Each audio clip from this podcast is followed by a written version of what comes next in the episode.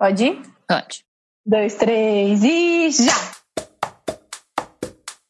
Aqui é a Ana Bacarini. Aqui é a Cecília Parreira. E, esse, é, o...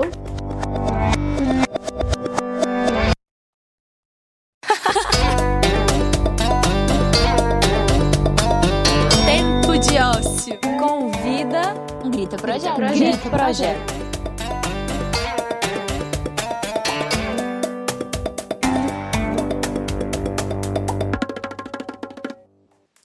Olá, ouvintes queridas, queridos e querides. Mais um Pílulas Urgentes que começa agora. Relembrando que teremos por aqui esses programas de até 20 minutos. Pílulas bem informativas e falando sobre temas atuais e, claro, urgentes. E nessa primeira edição do Pílulas Urgentes, estamos recebendo aqui um projeto que a gente ama, o Grita, fundado por quatro moças incríveis: a Beatriz Rodrigues, a Isabel Santiago, a Luana Abreu e a Lara Randan. O Grita Projeto tem como objetivo amplificar a voz de mulheres e tem se destacado nas redes sociais por seus conteúdos assertivos e necessários. Nesta pílula urgente, você vai ouvir sobre um dos desdobramentos da nossa primeira pílula. O que é feminismo? Que foi maravilhosamente apresentada pela Bel e pela Bia. Um tema também relacionado a nós, mulheres, mas que tem impacto direto na construção da nossa sociedade e nas micro e macro políticas. Sem mais delongas, com vocês, Grita Projeto. Ei, gente, eu sou a Lara Eu sou a Bel e nós somos cofundadoras do Grita. e o nosso papo de hoje é sobre. Mulheres no mercado de trabalho. Gostou? Então vem com a gente! Pílulas urgentes. Vamos nos situar. Nesse primeiro episódio, nós vamos falar sobre Tópico 1, contexto histórico. tópico 2, desigualdade salarial e diferença de oportunidades entre os gêneros. Vamos comentar também sobre dados relevantes. Papéis sociais e estereótipos de gênero. E por último, mas não menos importante, a importância da representatividade.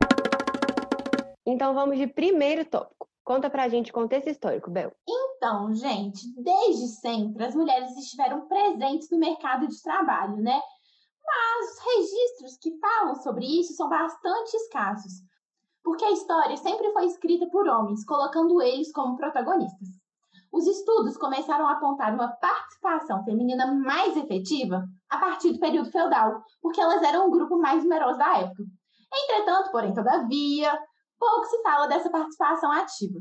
Essa relação acontece porque as mulheres tinham como profissão a servidão, e dessa forma, o trabalho doméstico era visto como inferior e de menos importância.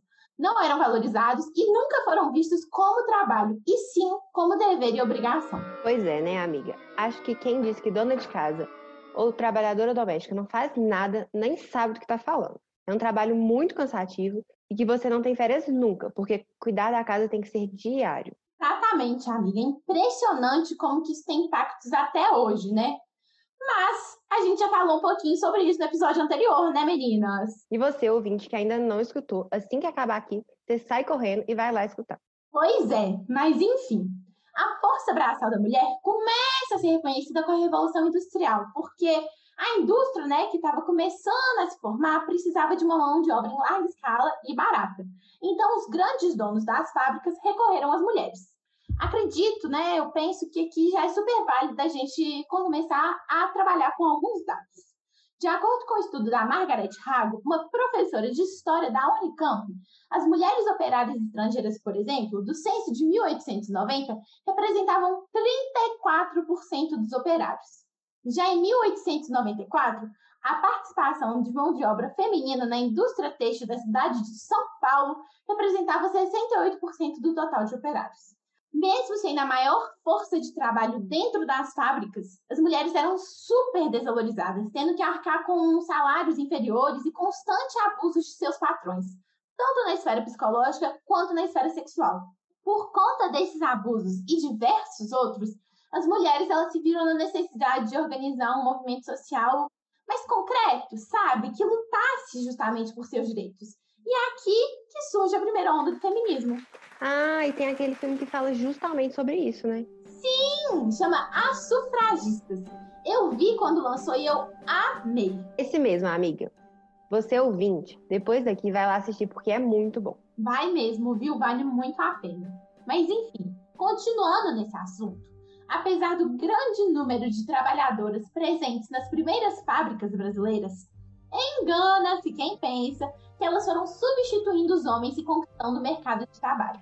Muito pelo contrário, né, Bel? As mulheres vão sendo gradativamente expulsas das fábricas, na medida em que avança a industrialização e que há a incorporação da força de trabalho masculina. Tanto é que, no levantamento de 1901 do estado de São Paulo, elas totalizaram 50% dos operários, sendo que sete anos antes elas eram quase 70%. E a substituição da força de trabalho feminina pela masculina não deve ser confundida com falta de capacidade de organização e luta, viu? Longe disso, né, minha gente? As operárias brasileiras, assim como as europeias, além de se posicionarem contra o assédio sexual, também lutavam por melhores salários, pela redução da carga horária e melhores condições de trabalho.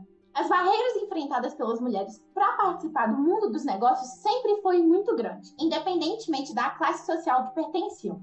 Da variação salarial à intimidação física, elas tiveram sempre que lutar contra inúmeros obstáculos para ingressar num campo definido pelos homens como naturalmente masculino. Pois é, Bel, já vou aproveitar o gancho para começar o segundo tópico: desigualdade salarial e diferença de oportunidades entre os gêneros. Bora falar disso? Mete bronca.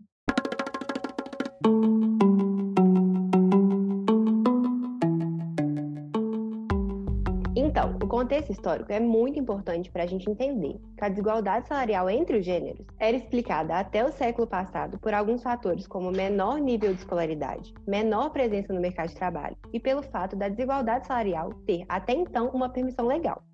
Além disso, outro fator importante era a estruturação das funções sociais por gênero. E esses fatores teoricamente limitadores não existem mais, né? As lutas feministas permitiram avanços importantes nas últimas décadas, mas esses avanços ainda não refletiram na realidade do mercado de trabalho atual. Apesar de todas as conquistas, a diferença salarial e a desigualdade de oportunidades entre homens e mulheres ainda é uma realidade. Mas, amigos, se esses fatores já foram superados, por que, que as mulheres continuam recebendo salários menores do que os homens e ocupam menos cargos de liderança? A responsável pela manutenção dessa estrutura é a construção patriarcal da nossa sociedade, que determina funções e papéis sociais de acordo com o gênero. Opa! Gente, olha o spoilerzinho aí do nosso próximo tópico, hein? Papéis sociais e estereótipos de gênero. Mas ainda não chegamos lá. Vamos continuar com o nosso segundo tópico. A sociedade espera que a mulher assuma por completo a responsabilidade da criação dos filhos e dos afazeres domésticos, enquanto os homens devem assumir a função de provedor do lar. E é a responsabilização da mulher pela criação dos filhos que torna a força de trabalho feminina menos atrativa para as empresas. Porque para cumprir com todas as obrigações da maternidade sozinha, a mulher vai ter que abrir mão de algumas viagens de trabalho, se ausentar para cuidar da criança quando ela adoecer ou para comparecer a reuniões escolares e com isso terá menor disponibilidade. Então, Bel, enquanto a sociedade continuar cobrando das mulheres a responsabilidade de criar e cuidar dos filhos e não responsabilizar os homens por essa função, a desigualdade salarial e a diferença de oportunidades entre os gêneros vai persistir. O homem também tem a obrigação de cuidar dos filhos, né? Tem que ser um papel compartilhado. E eu acho que nesse momento vale muito a pena a gente trazer outros dados, né? Para embasar a nossa conversa porque mulher também faz pesquisa. Com certeza. Estamos presentes em todos os lugares, mesmo que alguns e outros queiram nos invisibilizar. E vamos de dados então. O mercado de trabalho brasileiro ainda é super injusto e abusivo com as mulheres, tanto em relação às vagas disponíveis quanto aos salários pagos pelos empregadores. De acordo com um estudo produzido pela Oxfam Brasil, a diferença de salário entre os gêneros atinge todas as classes sociais. E nesse mesmo estudo, aponta que as mulheres receberam 70% dos salários dos homens. Ou seja, enquanto os homens ganhavam mil reais por mês, por exemplo, as mulheres ganhavam 700 reais. E além disso tudo, a mulher tem uma validade super pequena no mercado de trabalho, por ter como função biológica a reprodução. Se liga nesses dados. 15% das mulheres são demitidas dois meses depois da licença maternidade. E 48% são demitidas só sete meses depois da licença maternidade. Isso é um trem muito doido, né? Onde já se viu ser demitida porque reproduz? Não faz sentido nenhum. Além disso, uma pesquisa do IBGE apontou que 47% das mães já abriram mão de alguma oportunidade de emprego melhor ou de promoções porque sabiam que teriam dificuldades em conciliar filhos e vida profissional. Muito triste isso, Bel. E a gente ainda tem que ouvir que feminismo é mimimi. Isso tudo é um reflexo da imposição dos papéis sociais. Além de todas as disparidades que já conversamos, ainda temos que romper com as barreiras dos estereótipos de gênero. Pois é, Larinha, é muito complicado viver numa sociedade que ainda reproduz esses valores. Mas vamos entrar no nosso próximo tópico, né, gente? Papéis sociais e estereótipos de gênero. É aquele papo de que tal profissão é de mulher e tal mercado é muito masculino, né? Exatamente isso, Bel. Nós mulheres estamos cada vez mais presentes nos mais diversos mercados e espaços. E ainda assim, eu recebo olhares tortos quando eu falo que estou fazendo engenharia, como se fosse coisa de homem. Que ruim que você ainda tem que passar por esse tipo de coisa, sabe? Sinceramente. Essas violências, elas acabam com a gente. E a gente tem sempre que lembrar que isso não existe. Tudo é uma construção social. Isso mesmo, Bel. Se a gente parar para reparar, as profissões ditas como femininas são normalmente aquelas relacionadas ao cuidado, reforçando a imposição da vocação maternal às mulheres. E a gente escuta aquela conversa pautada na maternidade compulsória de que toda mulher nasce pronta para ser mãe. Mas a gente esquece que desde criança somos ensinadas e incentivadas a realizar esse papel. Basta ir na seção de brinquedos para meninas nas lojas. Nossos primeiros brinquedos são bonecas, bercinhos, mamadeiras, mini cozinha, todos relacionados à maternidade e às tarefas domésticas. Verdade. E é muito importante a gente conversar sobre isso, né? Porque a gente retoma a conversa da desigualdade salarial. Se você para para refletir, as profissões designadas para as mulheres são as mais desvalorizadas e com os menores salários. O papel social imposto para as mulheres é desvalorizado em casa e no mercado de trabalho. As profissões relacionadas ao cuidado são vistas como menos importantes e por isso são menos valorizadas. E além de tudo isso, nós mulheres somos subrepresentadas no mercado de trabalho em filmes, séries e programas de televisão. E aí a gente já entra no papo de representatividade, né?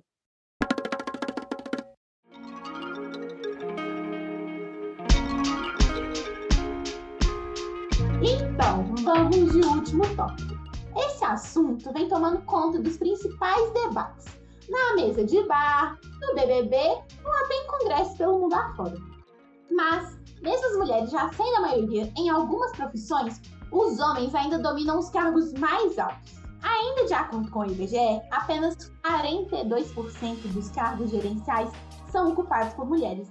Entre a população desempregada, elas são a maioria, 54%. Isso sem falar da questão da representatividade negra, né? No movimento negro, essa questão de representatividade já vem sido apresentada há muito tempo antes do feminismo branco trazer isso para a pauta, né?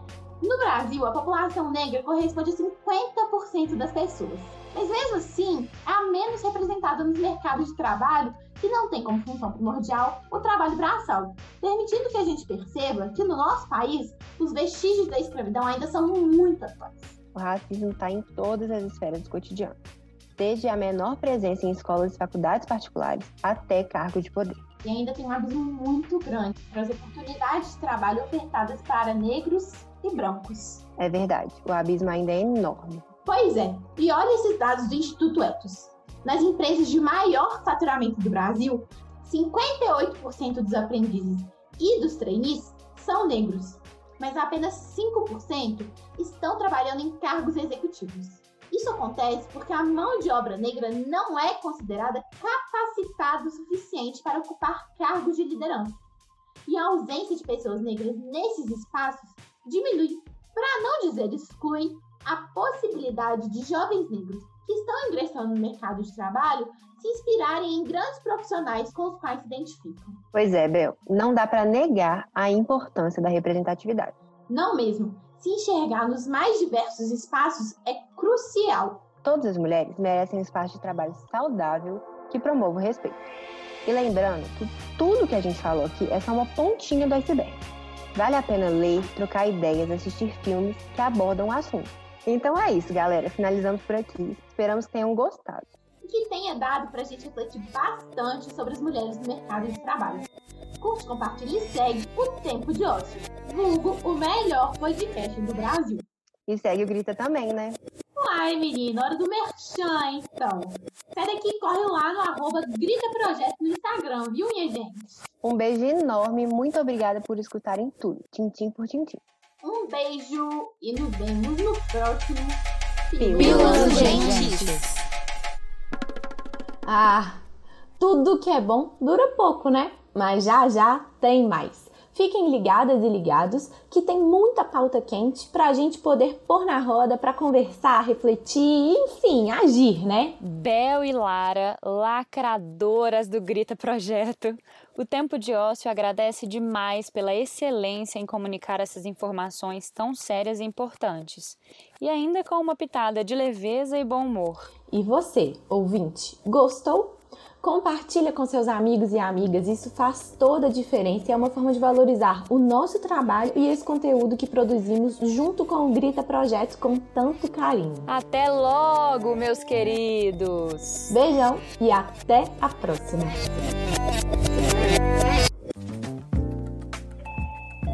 Você ouviu uma edição fonohouse.com.